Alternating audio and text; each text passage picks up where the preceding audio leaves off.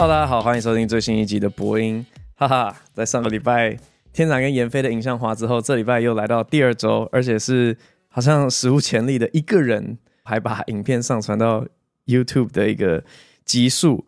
我实在是觉得这个影片会超级难看，因为他啊，我的意思是说，通常这种影片应该要像席兰或者乐乐法力，就是拿着一个麦克风，让他站着，然后对着荧幕讲话。但是这个样子又有点像直播，有点像啊，有点像瓜吉的直播，对不对？但是我们又变成一个录播的节目，所以又很奇怪，你心里就会想说，为什么一个录播的东西会长这个样子呢？因为我们后制并不会用很多的 crop 来做一些效果。对吧？我不知道。好，反正又是一个新的尝试。这样，先跟大家分享一下近况好了。在我录制这集的时候呢，我是刚从马来西亚回来的。我知道你们二月才会听到，但我现在是刚从马来西亚回来的一个状态。来稍微讲一下这次马来西亚表演的事情好了。其实我觉得蛮开心的，因为有认识到蛮多，呃，就是第一次真人见面。我之前在网络上都有在看他们的东西，但第一次就是真实的碰到他们，感觉其实跟我。去年去菲律宾 Netflix 活动的感觉蛮像的，就是我几乎都可以看到哦，这个是马来西亚叉叉叉，这是马来西亚叉叉叉，就好比说其中一个叫阿汉的，然后我一看到他就说哇，这不是马来西亚阿汉吗？哎，果然他们两个其实好像互相知道对方在做什么事情，至少后来演后贴文的时候，我就 tag 阿汉，我说我一定要让这个两个人合作一支影片看看。我心中的想法就是，这次的乒乓球过去，然后认识他们之后呢，假如说台北又要做喜剧节的话，我可以去邀请一个马来西亚乒乓球飞过来，让台湾人看一看。然后当他们飞过来的时候，我就会去邀阿汉说：“哎，那你要不要过来？我们后台拍支影片，然后就会阿一的对决。”反正那时候是这样想的。然后还有一些其他人，我都大概看得出来。不过说实在，我在去到马来西亚之前，我不知道陈培勇这么这么的红。我知道他很红，可是我在马来西亚的路上会一直看到他的广告、他的看板这样子，然后就说：“OK，这个人真的很红。”因为我之前在去之前，我对他的理解就有点像是马来西亚黄豪平。很 简单来讲，就是有很多很多的电视节目，然后同时也有在讲 stand up。我就会理解他的马来西亚黄豪平。那我在马来西亚的那几天，其实身体非常非常的不舒服。是在我去搭飞机的时候，我就觉得意识到说啊，怎么感觉有点身体微恙这样？但是在飞机的整个五个小时的过程当中，从微样变成大样，真的有够不舒服的。所以我到了马来西亚，我一下飞机，然后就跑去药局，然后就问他说：“呃、，Do you have any like anti-inflammatory drugs that can relieve like a fevers or a sore throat？” 那个药局的店员就看了我，然后他说：“有。”我想说，我还是我还是抓不清楚那个界限，就是到底在新马，然后你看到一个华人脸孔，是不是？真的可以直接对他喷中文吗？我我我不知道哎、我会以为有点冒犯，说你怎么可以预设我会讲中文？但 anyway，药局的那个店员他就说有，然后他就拿出一些消炎药，然后如果说来表演呢、啊，我说对，然后他说你很眼熟，那个脱口秀，然后我说哦是是是是，就感谢那个药局的店员帮我配了很好的药。所以我后来整个旅途，我都是一直靠着那些药物在压下我的症状。不过药效一退，我就会变超不舒服，就一下发烧，一下发冷战，然后一下咳嗽，反正全部症状都有这样。可是导致呢，我在马来西亚演出的时候，我在后台都一直是在一种头晕晕的心情，也跟着闷闷的。然后其他表演者因为第一次认识我嘛，裴勇他直接指着我说：“哎、你很哀耶！”反正我当时我听成。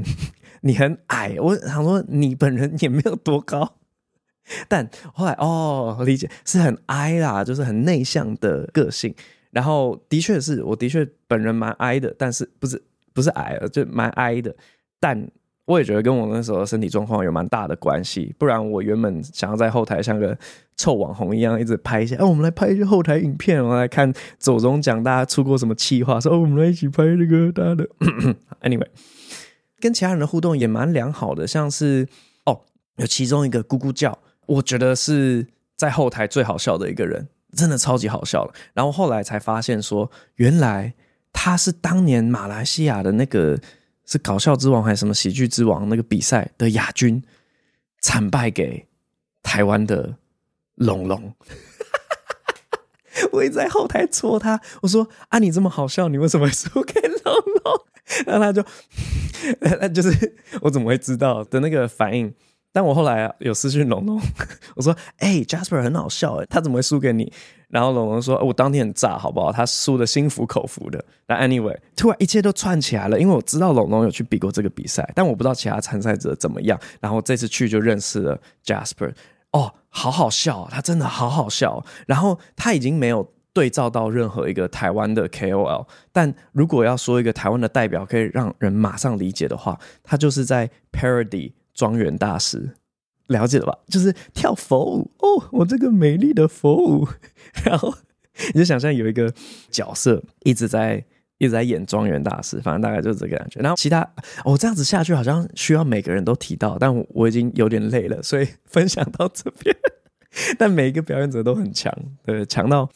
我去的时候，他们一直说什么啊？希望你不要瞧不起啊！我们这边就是很少人在讲 stand up 啊，所以大家都很弱什么。结果一上台，我靠，每个人都很强啊！所以后来也顶着身体的伤痛上台。我不是在找理由啦，等下又又有理由播，但反正就是，哎，我的表现就是平均以下，我自己觉得有点难过。但我我已经很认真在准备，但又没表现好，是这种罪恶。就假如是没什么准备，然后表现不好就算了，但我还蛮认真准备，然后就是啊啊，可以更好，可以更好，算了，我会叫他们好好剪接，让我看起来还算是有蛮炸的样子，因为当中间还是有得到一些掌声，这样子就就结束，见好就收，这样好了。所以马来西亚之旅大概这个样子。其实今天的主题应该是要来讲我儿，因为我发现蛮久没有分享儿子的近况。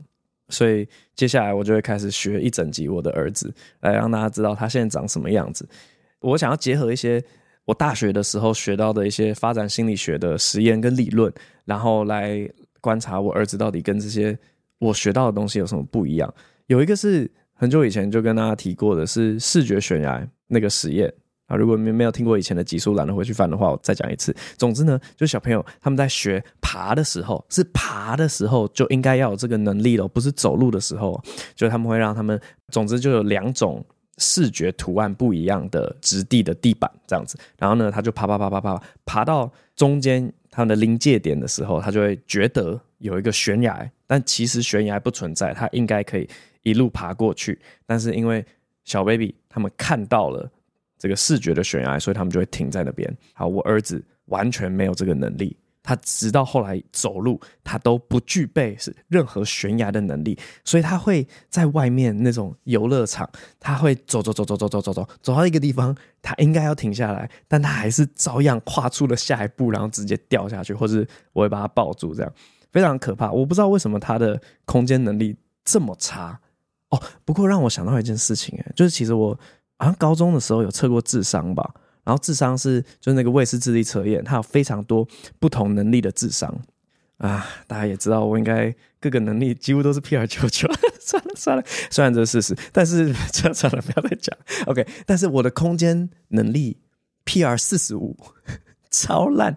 我记得他给我组合一些三 D 的积木，可能它组合起来。你有办法把它弄成一个魔术方块的样子，然后我就是在那边拼了两分钟，我都不知道要怎么拼这个东西，然后他最后就判定说：“好，我是空间智障。”这样，所以我觉得，好，我儿子有稍微遗传到这件事。好，我要讲一些其他的东西，因为我觉得我小时候学的那些理论，我儿子一个都不符合。其实我以前大学在学发展的时候，我就已经抱持着强烈的怀疑了。首先，第一个是当年哦，对了，这些都是。我大概十年前的记忆，哎，哦，超过十年了。大三的时候，大三几岁？二十一岁。哦哟，十二年前的记忆。所以，如果接下来讲的内容有任何不符合真实学术的话，敬请见谅。发展专家可以在留言区痛骂我一顿。好，但我记得。以前大学的时候在学发展，他们说小孩子抽象思考的能力是大概十一岁的时候才发展出来，也是因为这样，所以我们一些代数的数学，就是像什么怎样解题啊，或是一元二次啊、二元一次这种东西，会是小六到国一的时候才教，因为小朋友在之前没有抽象思考的能力。然后我大学学这段，我就觉得啊，有那么晚？不知道，当然这可以就是讲到一些更无聊的的事情，就是啊，总之呢，就是心理学他们的实验结果一直有个弊病，就是说太白人了。他们所有的实验结果都是类似那种白人中产阶级的平均，所以它并不能反映亚洲人的平均，或是白人非中产阶级的平均。Anyway，就以前在学发展的时候就觉得那个实在是太慢了一点吧。结果自己在养小孩的时候，就看到有另外一些东西，我小孩都没有遇到的困难。然后呃，我想要分享给大家看，你们的小孩到底有没有遇到这种困难？第一个是物体恒常性，物体恒常性是什么东西呢？就是假如说你把一颗球，然后给小朋友看，说：“哎，你看一颗球，混，把它盖在地毯下面，然后跟他说，我不见了。”根据理论，某个年纪的小朋友，他们就会呵呵不见了。可是我小朋友从来没有被这样子糊弄过，每次把它藏在一个东西下面，他就把那个东西翻开，就这样子而已啊，就有一点像是他从出生开始就有物体恒常性的概念，他从来不会觉得那个东西真的不见。然后其实套用在其他的。事情上面也是一样，就我记得有个实验是啊，可是这已经有点像 theory of mind 了。反正有一个实验是这样子的：假如有三个杯子，然后你把球放在其中一个杯子下面，哦，这个时候呢，小孩是跟妈妈一起在房间里面的，然后这时候请妈妈出去，然后你偷偷的把那颗球可能从中间的杯子下面改到右边的杯子下面，然后再请妈妈回来，然后你问小朋友说：“哎，你妈妈觉得？”球球在哪一个杯子下面？那这时候呢，没有 theory of mind 能力的小朋友，他们就会觉得妈妈觉得球球在右边的杯子下面，因为他没有办法想到说，哎，妈妈刚刚才出去了，他没有看到球换杯子的这个过程，所以他应该要还是觉得是上一个杯子。但是如果有这种换位思考能力的小朋友，他就会说，妈妈应该还是觉得在中间的杯子下面，但我知道在右边的杯子下面。Anyway。我就发现，我的小朋友好像，呃，至少他现在两岁四个月，他好像已经有这种能力了。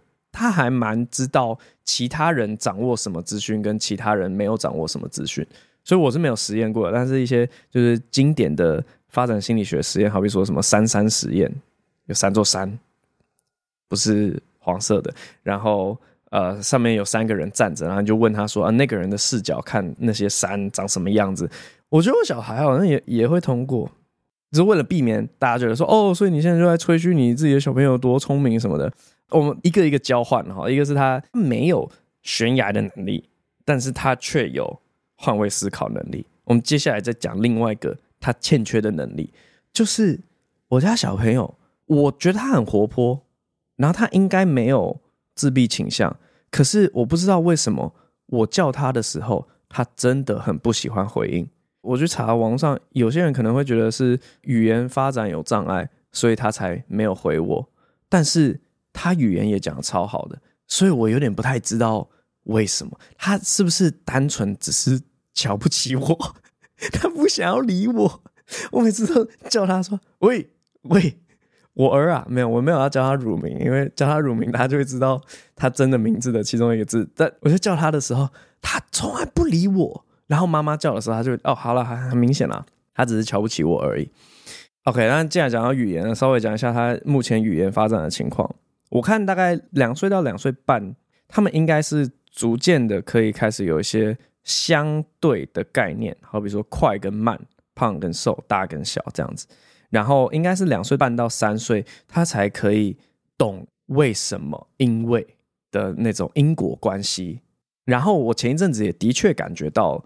我儿子不知道为什么是什么概念，就是他如果有一个情绪，因为大家都知道 terrible two 嘛，就是两岁的时候他们开始很有主见，然后什么都不要不要不要，我不想我不想吃我不要，他的确会这样。然后当我问说，假如说啊要去学校了，他说不要，问他说为什么不要，他完全答不出为什么不要，他没有因果的这个概念。可是最近真的是过了两岁四个月，就是他七号生日嘛，所以。过了两岁四个月之后，他开始讲得出一些为什么，然后他会开始问我为什么，这个是他最近发展的一个程度。然后是就是很经典的，大家知道小朋友不是都会问为什么？为什么？为什么？为什么？他开始这样子，两岁四个月，所以我就记下来，开始问他说：“哎，要不要去学校？不要，为什么？”然后他就是说要去公园玩，所以他已经很明确知道他不想去学校，他要去公园玩，然后。他最近真的很吵，他会我在开车的时候，他一直在后座嘀嘀咕咕的，他会自问自答一堆东西，我都不用理他，他是像自动播放机在后面叽叽呱呱叽叽呱呱。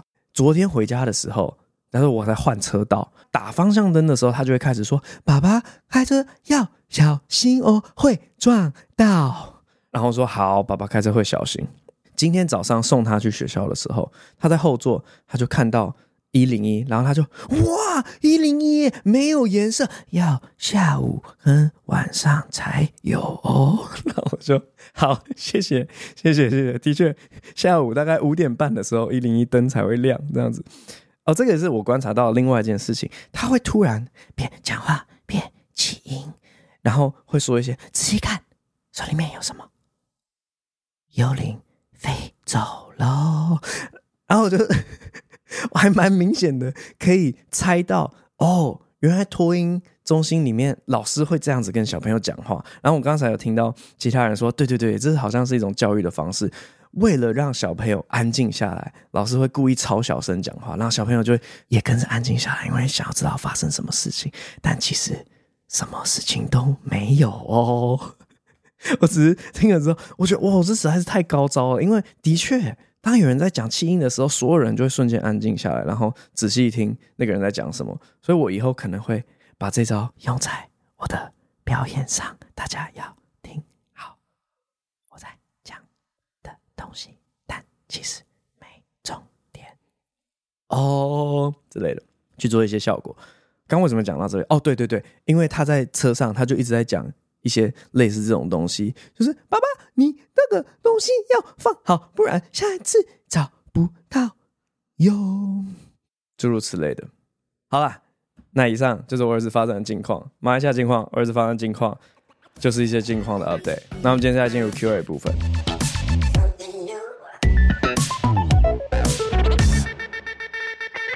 首先第一位，不用中立，但也不用太绿。关于拍喜剧电影的看法，嗨，博恩在百灵果节目听到你未来想要拍喜剧影集或电影，我觉得比在大巨蛋办专场更有挑战性。我觉得人选之人或华灯初上都很难看，我拜托不要，我只是念这个，甚至可以说台湾的影集都超难看，我下去更糟。括号台词很烂，没有梗就先不提。我不懂为什么台剧这么不会运用配乐哦。只会用走位和场景布置搭配演员讲台词这几招来拍片，没有配乐来营造气氛的话，拍出来的东西就只能算是预算比较大的话剧吧。仔细想一想，最近很红的台剧，没有一部是会运用配乐的，甚至几乎没有配乐。如果不看荧幕的话，只有演员讲话的声音和一些音效。随便举几个国外影集来看。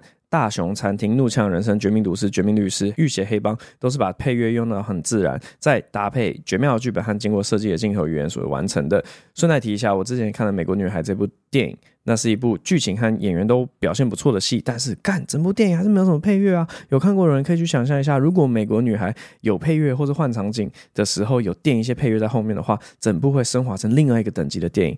转场景的时候，或者演员不需要讲台词，只需要做动作的时候，明明是运用配乐的好时机。我不懂为什么台湾一堆导演不这么做，到底是为什么？省钱吗？他们都不知道配乐在整个影片里面有多重要。希望博恩拍电影或影集的时候，有好好把配乐处理好，然后吊打现在的台剧。然后我想问的是，博恩在玩 Pokemon Go 的时候，有在打对战吗？有的话是哪个联盟？最喜欢的角色是哪一只？谢谢，祝以后电影票房破亿。OK，感谢你。好险，我不用回答前面的问题。哎，我不是本科的，但是我们在场有很多是 本科。你们有觉得台湾特别不会用配乐吗？呃，点头，点头。嗯，你不觉得？OK，好好好，太好了，二比一。所以我不知道这个留言的人他有没有音乐或配乐方面的专业，就可能专业人士听起来会有这样的想法，但身为观众看起来，我也不知道哎。我个人想到是。有个企划，就假如说你有音乐专业的话，你就直接开个 YouTube 频道，然后呢，你就说如果这些台湾影集有把配乐做好的话，会长什么样子？然后就是做一个对比，因为反正我在 YouTube 上有看过那种影片，它是如果什么电影你把调色变成另外一种痛调，它整个感觉就不一样。然后我看的那个是他把《晋级的鼓手》，然后原本的色调是非常黄，然后他把它改成就是冷蓝色这样子，然后你就觉得。呃呃，就是整个电影的感觉是不太对这样子。当然，它是要可能稍微有点搞笑，但是也有很多是那种修正的，就是觉得某个电影调色很烂，然后他把他那个调色调好。所以我觉得配乐你可以做一模一样的企划，你就说好，这是他原本的配乐，这段的配乐，然后你把它配乐配到你所认为的好，然后让大家看看我你多厉害。好了，Anyway，这这不是我的专业，所以我要回答的问题是我的专业的 Pokemon Go 在打对战吗？哪个联盟？啊、呃，其实我玩 Pokemon Go 真的很少时间，我只有它刚出的那一年，因为就写了一个城市，就当飞人嘛，所以就前面一百五十只就抓的差不多，然后就不玩了。是到了二零二三年年中的时候。好像他还复刻一个什么色尾的梦幻的一个任务，然后想说哦，我一定要拿到这个色尾的梦幻，所以我就买那个券，然后买那个券，发现我靠，那个任务超难解，我解到现在我还没解完第一页，它有四页，我第一页都还没解完，所以就被困在这个烂游戏里面，然后我都想要把这个。烂游戏给戒掉，但是就因为还没有复刻超梦，我还没有办法解那个任务，所以被困在里面。好，但是我的确是有在打对战，但我要讲的东西只是因为我玩的游戏时间总长不多，所以我大部分都还是打蓝色那个联盟，超级联盟居多。是叫超级吗？Super、Ultra、Master。因为我的界面是英文，所以我不太知道那个中文是怎样。但超级联盟的话，喜欢用的是那个。过动员，因为我还练不出大舌头，但我之后可能会把它换成大舌头。还有那个电灯怪吗？它叫什么鬼？中文名字就是一方面换就已经很烦了，那另外一方面是我的界面是英文的，所以我知道它是 lantern lantern。哎、欸，这一集很好用哎，真的非常好。然后我的后后补说啊，那个那个那个以前叫猫头夜鹰啦，我现在不知道它叫什么，反正就是那只猫头鹰。在高的联盟就比较少在打，因为星辰不够，练不上去。下一位。有人跟我一样叫阿威吗？没有，终于想到可以说点什么了。你好，博文，最近买了《破蛋者》跟《破蛋之路》线上版本，很期待未来有一年可以去看现场演出。对于萨塔尔网页一直有个疑问，网页上有个显示 Google 账号登录的选项，但点进去之后却显示目前还未开通子功能，所以无法使用。因为不是三天两头就会使用的网页，所以每次忘记，然后再被骗一次。然后破蛋者的补充包影片里面最后有显示可以填问卷回归的地方，我抱着好奇的心态扫描成功进入网页了。他却问我购买哪个座位，所以我退出了。希望以后也会有个彩蛋选项，让现场观看有机会可以做意见回归的表单。提出一个奇怪的意见，希望能被看到。希望博文在新的一年都可以睡好觉，经济稳定，灵感源源不绝。等一下，问题在哪里？Google 账号。啊，官网啊，算了，说到官网，我我又我我又心情不好。反正我们之后官网会 会更新，但更新之后，你就会发现说，哦，这跟以前的官网什么不一样？我不知道，不要再问我了，我不知道。我现在都已经说，嗯，新官网做的很棒，赞赞赞。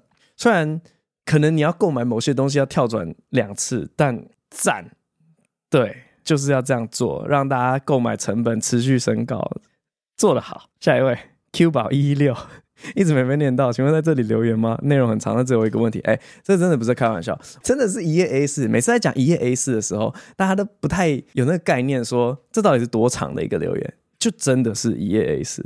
好，博文你好，我在很前面就开始听的粉丝，但一直没有被念到留言。博文提到想拍一个完全无辜的人的影集，我想说，那完全就在讲狩猎啊，狩猎的恨又一谎言的烙印。是 Mad Mick Mikkelsen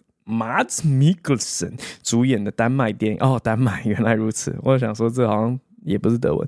讲述一个小镇里的幼稚园老师被小孩污蔑性侵儿童，他明明什么都没做，但证明还是不听解释，只相信小孩，因为那是那个孩子说的第一个谎。括号是还被认为只会说实话的年纪啊？有人？等一下，好，等下再回。除了氛围能感受到北欧人的压抑，主角的绝望感能让这部电影几乎被归类为恐怖片，强烈推荐。为剧透，我很喜欢在教堂唱圣歌的那段眼神。剧透啊，我就看过就好了，因为这个剧透啦，不念。好，希望博恩了解后能让你好过点，推荐给博恩和听众们。祝博恩全家身体平安健康。P.S. 下面是我以前的留言，舍不得删，希望博恩可以加减看，不用念没关系。好，我来看一下。嗯嗯嗯嗯。啊，你不知道吗？等一下，那那我要念一下好了。就是小欧的那一集提到 Louis C.K. 了，然后他说很感动，从 Louis 就是那个影集开始喜欢单口喜剧，从伯恩的宣导知道这叫站立喜剧。OK，随便无所谓。觉得他讲话明明很好笑，又发人深省，不确定这几年是发生了什么事情而被 cancel，深深感到遗憾。我们等一下可以讲。阿弟的结束伯恩提到，一定是你有厉害的人格魅力，才会搞出这么多次演唱，还有人支持喜欢。我想可能是很多人不论你搞出什么样的事情，因为我先认识了你，就会站在你这边。我比较喜欢你，对你的言论有更多的包容。挂号，当然也有可能是因为伯恩吸引众人喜爱的特质。不知道伯恩有没有经历过为了朋友下修自己的道德标准的情况呢？例如不能接受劈腿，但好朋友劈腿还是比较喜欢这个人而继续当朋友。反正不是我劈腿就算了，这个想法。你会发现伯恩的喜剧有个习惯是用情境引人发笑。我想建议伯恩停顿的时间可以久一点，让观众有时间可以对你发出的声音有代入感。音乐有这种东西叫演出休止符，有目的的停顿反而会让旋律呃变得更流畅、更有画面。像 Louis C.K. 和 Kevin Hart 对这方面的节奏掌握就不错，非常喜欢沙特尔的各位，祝每次被演唱都能圆满落幕。好，感谢你。倒着回答回去。演出休止符，我知道，我好歹也是一个有学过打击乐的人，算了算了，很丢脸。然后，哎、我的表演里面已经算会做这件事情了吧？哎、你有看破蛋者吗？我在猜是比较早期的啦，就是破蛋者里面，我个人认为尤其明显，我什么时候要把节奏拉慢，什么时候要把节奏拉快，不然你再重看一次，你就会发现说，哦，他做的很明显呢，对。所以我自认为，好、你你可能觉得可以再停久一点，但好像我心里面就会觉得那样已经够。但我本来就比较急性子的一个人，所以品味不一样，不知道。好，往上有没有曾经因为自己的朋友，然后让道德下修？我觉得这一题很有意思，我并不觉得这是那么错的一件事情。原因是因为这样，我觉得很多偏见。都是因为我们认识了一个人而把偏见给消除掉，就好比说从来没有遇过同性恋的人，然后他说啊，你看那同性恋就是怎样怎样怎样，然后你就有一天突然发现说跟你超熟超熟的一个人，他突然出柜，然后说我、哦、其实我是同性恋，然后你这时候价值观被撼动一下，说我靠，但你一点问题都没有啊，我们是好朋友啊，对不对？就是我相信好像上一辈的人可能有蛮多这种经验，然后他不得不去修正之前的一些偏见，所以。其实我觉得某些道德价值也会有类似的情形，就是你一直觉得某件事情很坏、很坏、很坏，直到你发现说，哦，跟我一个超熟的人，他居然也会这样做，诶，那这件事情真的有那么坏吗？因为我在每一方面，我认识这个人，我都不觉得他是一个很坏的人，所以去重新去调整道德标准。然后举一个例子，就是小时候，真的小学、国中。的时候，可能是因为家庭教育或什么的，就一直被教说抽烟是一件很坏的事情，所以我小学就觉得哇，抽烟的人很坏，然后还套了很多解释原因去合理化这个先入为主的想法。就我小时候会说，哦，为什么抽烟的人很坏呢？因为他们抽完烟之后都会把烟蒂丢地上，然后制造垃圾，所以制造垃圾是道德不好的一个行为，所以抽烟的人一定是道德不好，而且影响到别人很臭的。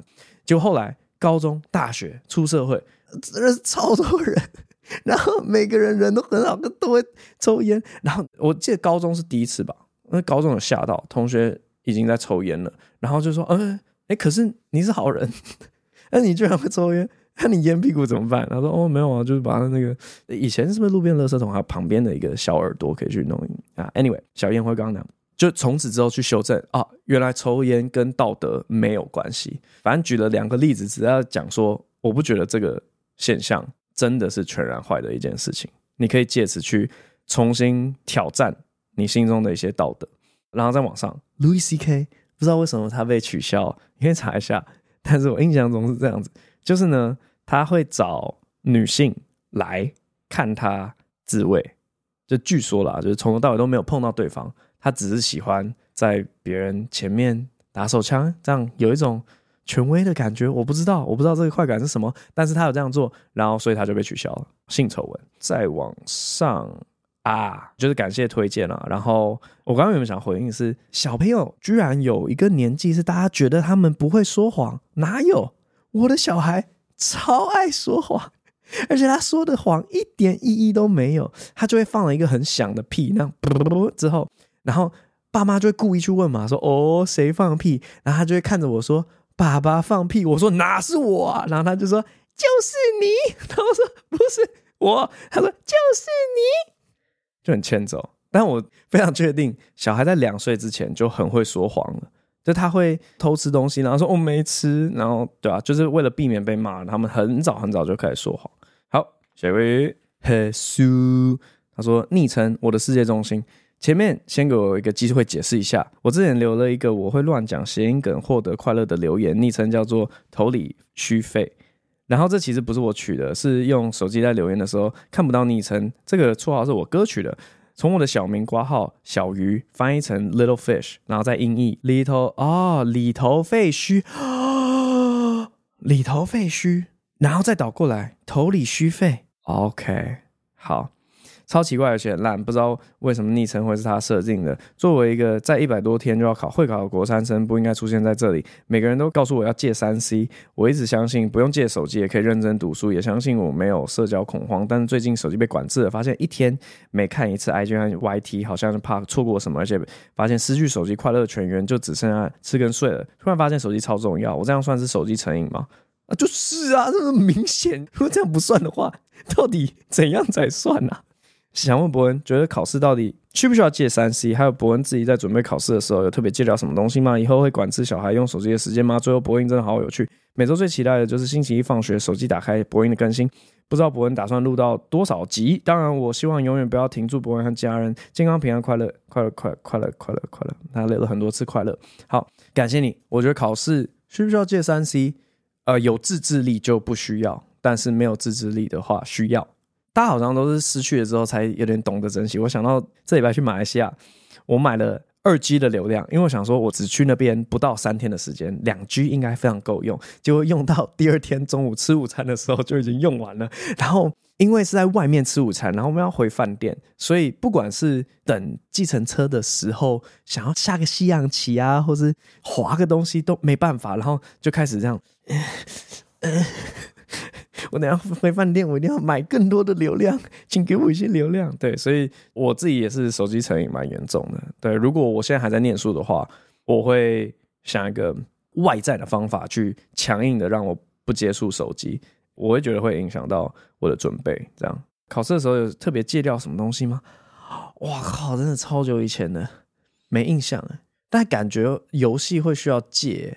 我记得我在念研究所的时候，很喜欢玩炉石，然后就是会爬天梯那种。哦，我要上传说，我要上传说，就会浪费一大堆时间。因为大家也知道，从 R 五开始往上就没有连胜的 bonus 了，所以 得听得出来吧？就是从这些数据听得出来，真的在玩。所以期中、期末考前会逼自己，呃，不可以再玩炉石了之类的。游戏应该是需要戒的，会管制小孩用手机是什么样，一定会需要管制的。其实现在 3C 教育好像是很多呃年轻爸妈很很 care 的一件事情，说啊、哦，你会给你小孩看三 C 吗？哦，你会给他看哦，那你有限制他看的时间吗？现在就是我会给他看啦，因为我说还是觉得他看电视的时候是一个刺激，然后只要我在旁边跟他一直讲话来讨论这个剧情的话，应该不会影响到他什么东西发展，但还是会先说。就是他上学前不可以看电视，然后回来只有晚餐时间可以看电视。然后晚餐时间如果他吃的太慢，就通常我们会抓三十分钟到一个小时之内的某一个时间。然后如果他没有再好好吃饭，就会马上把电视关掉，然后叫他吃饭。所以一定会会管制。好的，谢谢，哈哈哈哈哈，傻瓜蛋。播播播播播播播音哦，今天又忘记这样开头了。今天好不容易只有我一个人啊，又错失机会。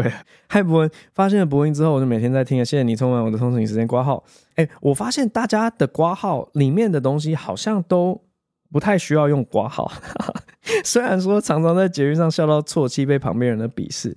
刚刚听到无限乡民定理那集，突然发想，如果说萨塔尔建立一个账号，假装酸民在萨塔尔底下留言说要发起一场战争，邀请其他酸民一起写一场专场。伯恩偷偷潜入，跟着酸民一起写，看着酸民同意你说的话，让他们不知不觉认同你。最后是不是能打酸民的脸，总要像西瓜？单纯想想，棒蛮多的。但如果真的搞起来，感觉可以炫耀一辈子丰功伟业。按照惯例，祝伯恩全家身体健康，快快乐乐。By the way，儿子抱皮卡丘那张真的超级可爱。最后，伯恩能学《天外奇迹》里面的 Kevin 的叫声吗？长得像孔雀的那只巨鸟凯文，不是你们公司那个凯文。好，可以。好，我们今天来学 Kevin。哎、我刚刚念到一半，我就觉得这个超多 bug。首先，在底下留言说要发起一个战争，邀请其他酸民写一场专场，一定超难笑。因为反正我们礼拜一的时候才拍过另外的东西，我发一个行动问他说：“哎、你觉得喜剧演员不敢回答什么问题？”然后招来的那些答案真的好无聊。不是，我是我是相对的，相对的。我先解释一下，等一下给我个机会解释一下。我要学刚刚上一个留言。就是我上一次问类似的问题是说，你被问过最尴尬的问题是什么？然后大家只能从真实的东西里面去回答的时候，大家就不会想要搞笑，然后不会想要搞怪，那个出来的答案都超好笑。可是当 cue 大家搞笑的时候，就会冒出很多试图要搞笑，然后就会把那个那个那个弄乱掉。所以我觉得这样反而有碍于无限乡民定理的实现。就是你如果不说这件事情，然后去捞留言，自然而然产生出来的好笑的留言，会比你刻意去发起来的多。对，然后反正那个定理一开始就有一种没有主观意识，这这个元素是蛮重要。所以你发起一个这个转场，嗯，行不通的。然后再往外跳一层哈，就是反正简单来讲，就是创一个假账号嘛，然后布一个局，最后揭露说哈哈哈，这一切都是我布的局。类似的想法其实有过蛮多的。